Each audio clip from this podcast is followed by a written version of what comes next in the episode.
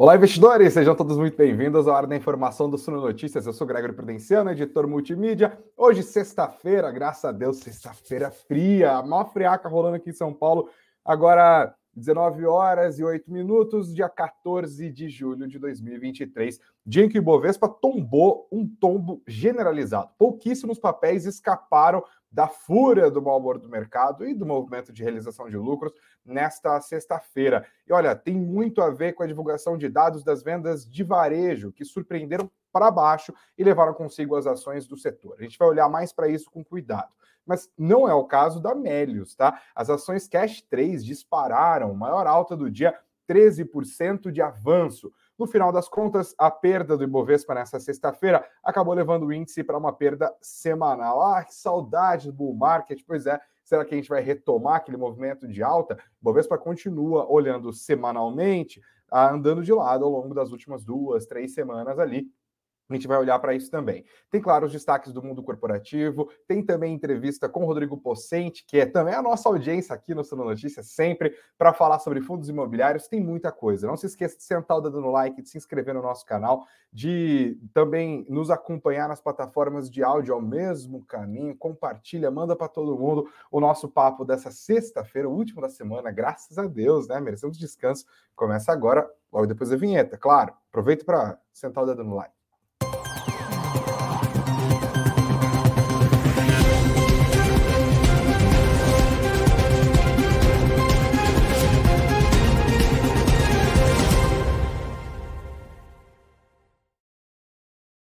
Olá, investidores, olá, investidoras. Obrigado a todos vocês pela audiência, pela espera da galera que estava ao vivo aqui. Teve um pequenino atraso. Obrigado mesmo pela paciência. E vamos que vamos, então, sem mais delongas, sem perder tempo. O Ibovespa hoje teve um movimento de realização e de perdas depois de divulgação de um, de um dos principais indicadores macroeconômicos. Eu sempre pontuo aqui nas nossas conversas o quanto é importante olhar para esses indicadores, especialmente esses de atividade e inflação, que são divulgados sempre pelo IBGE, Instituto Brasileiro de Geografia e Estatística. Hoje foi a vez dos dados de varejo, que são divulgados na PMC, a pesquisa mensal de comércio. Vem dar uma olhada comigo como isso acabou impactando o mercado. Está aqui, ó, na matéria do próprio site do IBGE. Volume de vendas do comércio recua 1% em maio, na passagem de abril para maio nesse caso, tá? O acumulado no ano está em uma expansão de 1,3%, enquanto nos últimos 12 meses ainda mais fraco, 0,8%. Na comparação com o mesmo período do ano passado, uma queda tá, de 1% em relação ao mesmo mês do ano passado. Isso acabou contaminando o nosso Ibovespa. Se você vir junto comigo, dá uma olhada na matéria do nosso site, no fechamento, tem uma entrevista aqui com o Ricardo Brasil, fundador da Gava Investimentos. Eu acho que ele deu uma simplificação muito importante sobre o que acabou afetando o humor do mercado nessa sexta-feira. Veja comigo aqui, ele disse, abre aspas, achava-se que com a inflação mais baixa, íamos ter uma melhora do consumo e, no final das contas, não tem, até porque os juros continuam muito altos. Nos Estados Unidos, por exemplo, com a recessão próxima, os americanos aproveitaram para fazer compras no Prime Day, que é aquela promoção feita pela Amazon, eu mesmo aproveitei, porque não sabem se terão dinheiro na Black Friday desse ano. Então, esse cenário de crédito apertado e endividamento não se resume apenas ao Brasil. O Banco Santander, por exemplo, tem uma projeção de queda mensal de 0,4% para o IBCBR, que é o índice de atividade do Banco Central, uma prévia do PIB, projeção do Santander, 0,4% de queda no próximo mês. Assim, as ações do setor de varejo tombaram, sofreram hoje. Foi o caso de Magazine Luiza, foi o caso de Via. As varejistas acabaram afundando, muito puxadas por este dado aqui. Dá uma olhada, ó, Alpargata 0,68, Arezo é, 2,95%, Natura, tombo de 3,68%, Grupo Soma mais de 2%, Loja Sener mais de 3%, Magalu mais de 2%, Pets quase 4%, Via também queda de 1%.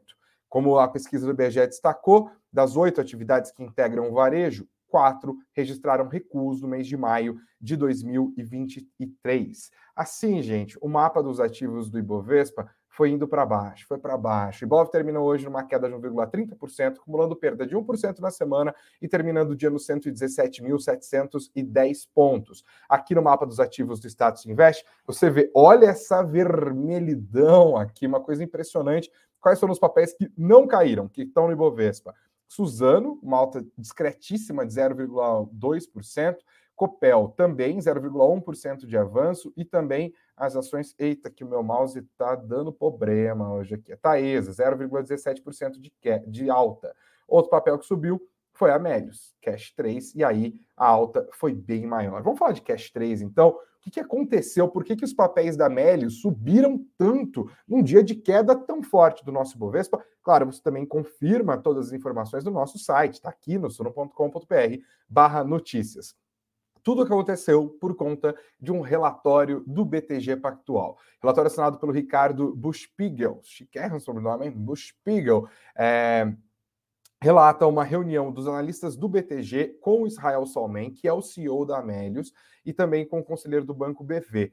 Eles diz, e o conselheiro do Banco BV foi importante ali porque ele falou: ah, temos uma parceria importante com a Amélios. Esse acordo comercial entre BV e Melius impressionou os analistas do BTG Pactual e, segundo eles, deve trazer resultados expressivos a partir do segundo semestre deste ano. Também há aposta de que o comércio eletrônico deve se recuperar nos próximos meses por conta da melhora do ambiente macroeconômico e de impactos sazonais típicos do segundo semestre. Isso tudo deve ajudar as ações da Melius. A Melius diz que vai focar na transferência da sua base de cartões Melius e também de cerca de um, de, um milhão de contas digitais para o BV. Tá aí a natureza da parceria entre o Banco BV e também a Melius. Isso deve trazer resultados para a empresa, segundo o relatório divulgado hoje pelo BTG Pactual. Com isso, as ações da empresa se destacaram. Olha esse gráfico, que coisa impressionante o que aconteceu aqui no fechamento de hoje, depois dessa explosão das ações Cash 3 aqui. Vou até colocar no Google para a gente ver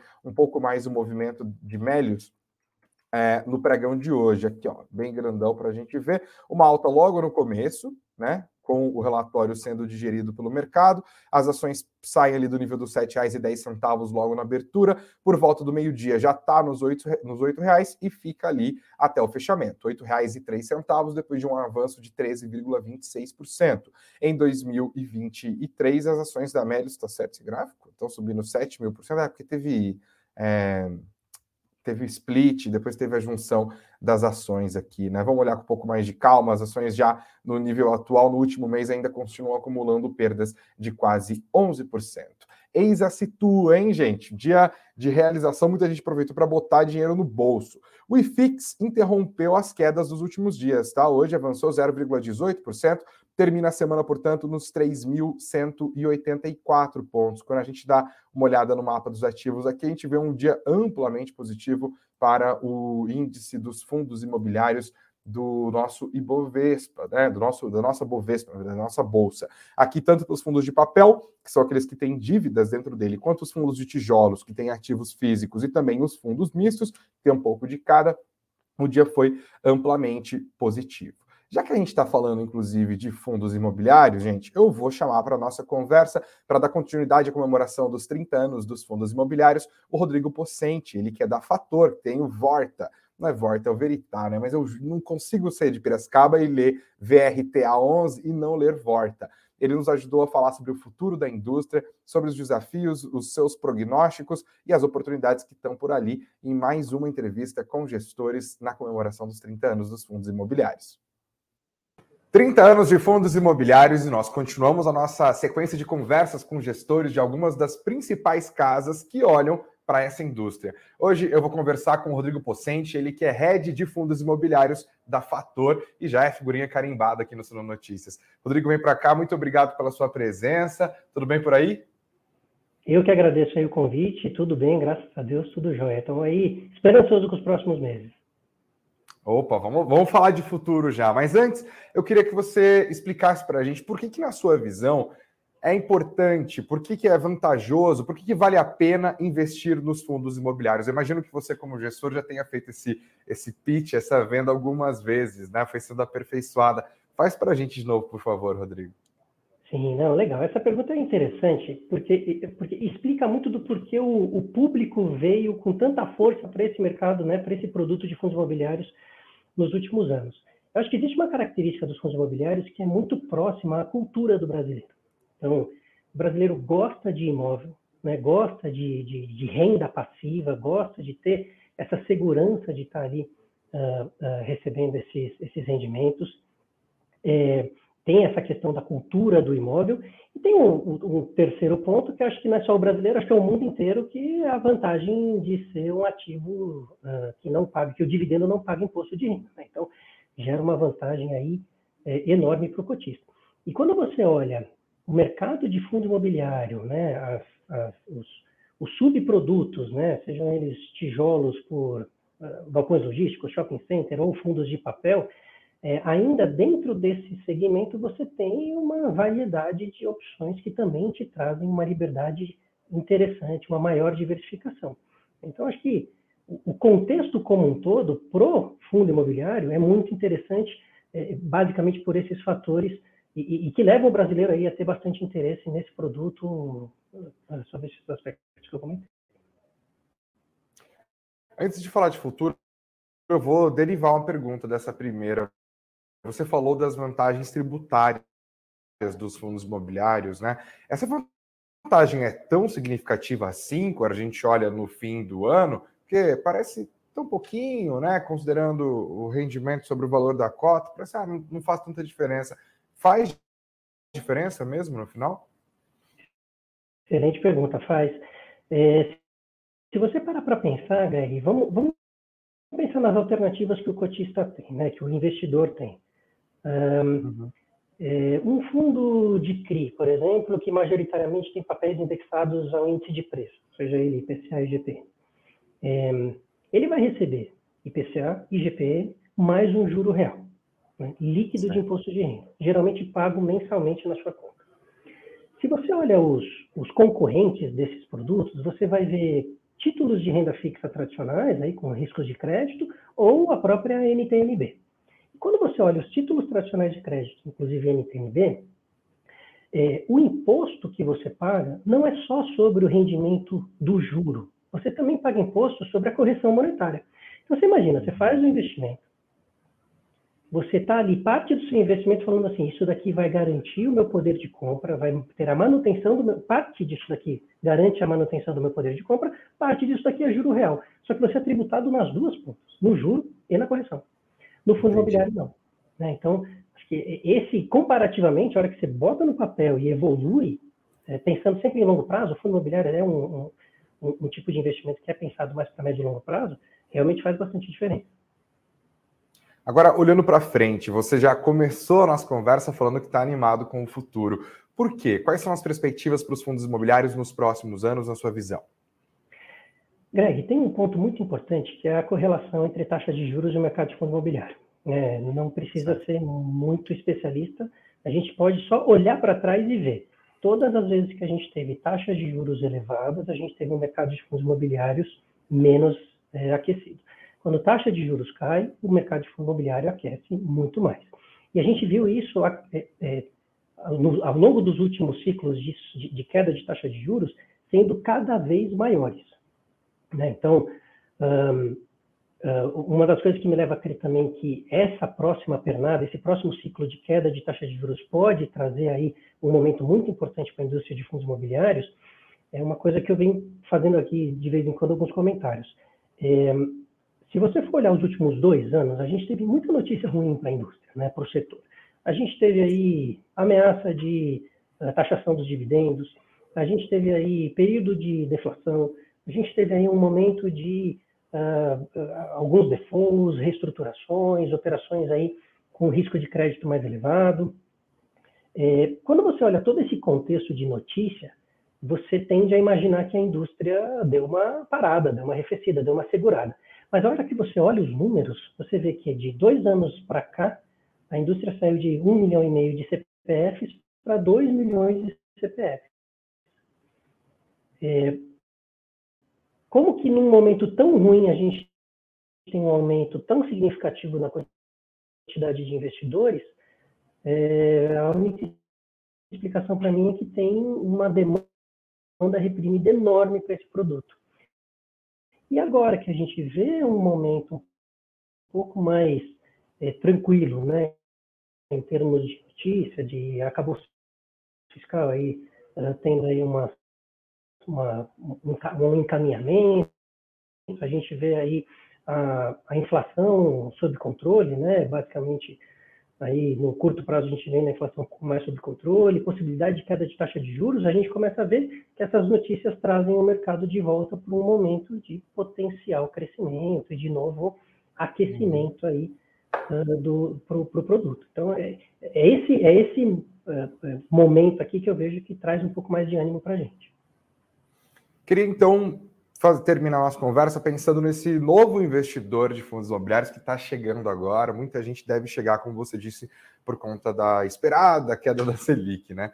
É, para essa pessoa que está ouvindo a nossa conversa aqui agora, fala: beleza, fui convencido, o Rodrigo vendeu bem o peixe dele, quero entrar em fundos imobiliários. Essa pessoa vai dar um Google e ela vai ver que tem fundo de um monte de tipo, né? Além dos tipos clássicos, os fundos de papel, os fundos de tijolos, os fundos mistos, os FOFs, os fundos de outros fundos, dentro dessas divisões também tem tipos, caras, até personalidades de alguns fundos, né? Qual que é a sua dica, Rodrigo, para esse investidor? Olha, entre os fundos imobiliários, esse tipo aqui, o que está atrelado a esses indicadores aqui, é o que é o padrão ouro da indústria. Você tem uma, uma aposta nesse sentido? Ah, eu acho que tem algumas coisas que valem comentar sim. É, investidor que já está há algum tempo, esse mercado é interessante. O investidor ele entra e parece que ele é picado por um mosquito, ele se apaixona, ele começa a se aprofundar, ele começa a estudar, ele começa a mandar e-mail para o gestor e entrar nas lives. É muito interessante você Sim. ver o engajamento dos investidores. Mas para o cara que está começando agora, né, esse exemplo que você deu, puta, tá bom, você me convenceu, o que, que eu faço? Por onde eu começo? É, eu acho que a, a, primeira grande sacada que o investidor pode ter, olhando todas as variedades, é primeiro olhar para assets grandes, assets consolidadas, fundos que já têm um histórico interessante, até para você poder olhar esse histórico e entender se ele te agrada ou não, né? É diferente você entrar num fundo que existe há 10 anos do que você entrar num fundo que existe há 1, 2 anos, né? O fundo de 10 anos provavelmente já passou por alguns momentos de crise, já passou por momentos de uh, mercado aquecido, e ali você vê qual é o comportamento médio daquela tese de investimentos. Então, acho que fazendo esse primeiro filtro, você já vai começar a ter alguma uma seleção muito mais interessante. Acho que o segundo filtro parte também de você pensar qual é o seu interesse, né? Então, puxa, eu gosto, acho que galpão logístico é o caminho, acho que vai crescer muito esse mercado, acho que tem aí um, um, uma avenida bacana. Legal, desses, desses uh, gestores que você selecionou, dá uma olhada nos fundos de galpão logístico dele. Tem fundos excelentes, muito antigos, muito aí, é, é, é, muito bem sucedidos. É, e acho que vale pensar numa mescla. Então, no tijolo, eu vou para galpão logístico e shopping center, que eu acho que são dois setores que são legais. E no setor de papel já existe também subdivisões. Tem os fundos de papel que basicamente são fundos de crédito, que compram CRIs ou outros fundos de imobiliários. É, tem os fundos que são mais high grade, tem os fundos que têm uma mistura entre high, high, grade e high yield, e tem os fundos mais high yield. Para eu explicar um pouquinho o que é essa nomenclatura, mais high grade são operações de empresas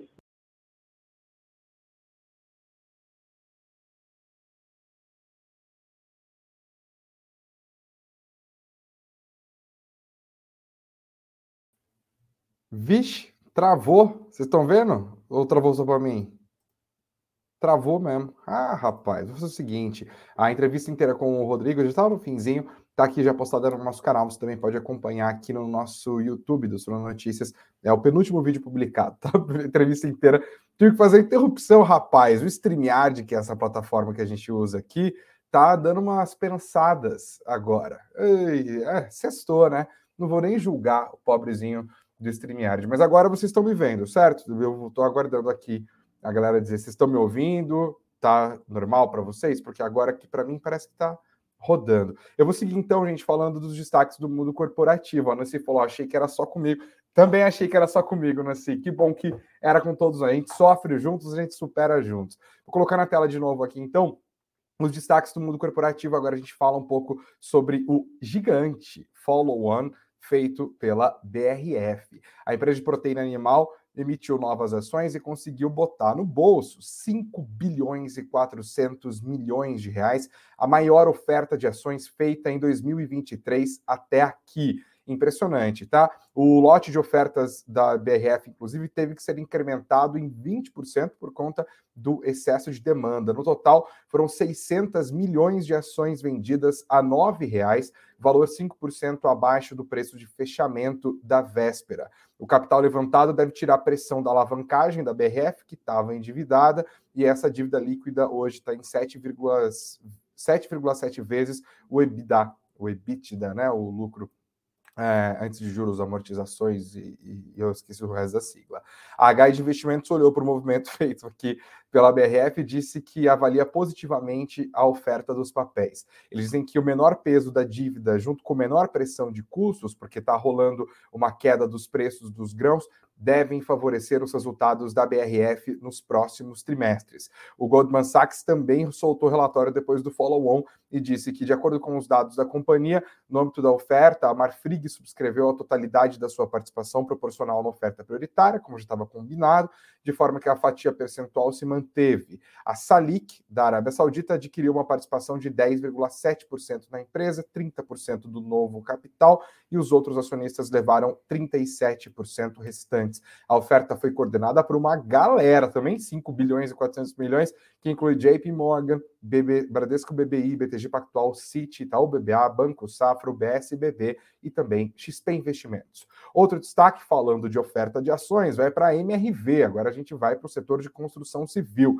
Eles precificaram a oferta de ações em R$ 12,80, levantando o capital de um bilhão de reais. Segundo a construtora, os recursos devem ser utilizados para melhorar a sua estrutura de capital e as operações de incorporação. Ao todo foram emitidas 78 milhões e 190 mil novas ações. Os papéis vão passar a ser negociados no Ibovespa na próxima segunda-feira. O, o lote inicial do follow-on era de 58,6 milhões, mas houve também excesso de demanda e um incremento de 33,3%.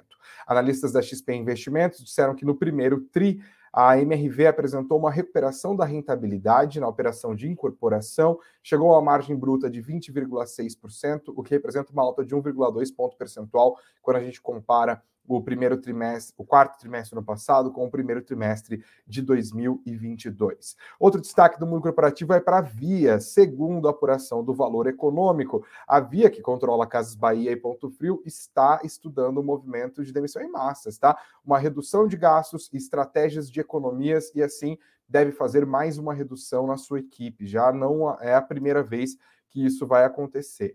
As demissões estão um pouco mais aceleradas depois da entrada de Renato Franklin, ex-CEO da Movida, agora CEO da Via, e desde então a Via tem feito movimentações em enxugamento de equipe. O objetivo da empresa, claro, é, estreitar os custos e impulsionar a produtividade. Só nessa semana, 100 pessoas foram desligadas da empresa de vários departamentos e também pessoas de médio escalão. A lógica da priorização aos projetos mais relevantes da via e o enxugamento de cargos hierárquicos pode levar a uma redução entre 10% e 15% dos departamentos. No mês de junho, a empresa já havia feito uma redução de pessoal no banco digital da empresa, o Bank. No ano passado, a Via informou a B3 que tinha 46 mil funcionários uma alta em relação aos 45.900 registrados no fim de 2021. E o outro destaque, fica já de olho para segunda-feira. O governo está anunciando que vai lançar o Desenrola, aquele programa de renegociação de dívidas né, para as pessoas de baixa renda, sobretudo. E hoje houve uma avaliação do presidente do Bradesco a respeito desse programa. Ele disse que o programa é bastante oportuno. A opinião do Otávio de Lazari Júnior, que teceu elogios ao programa. Tá?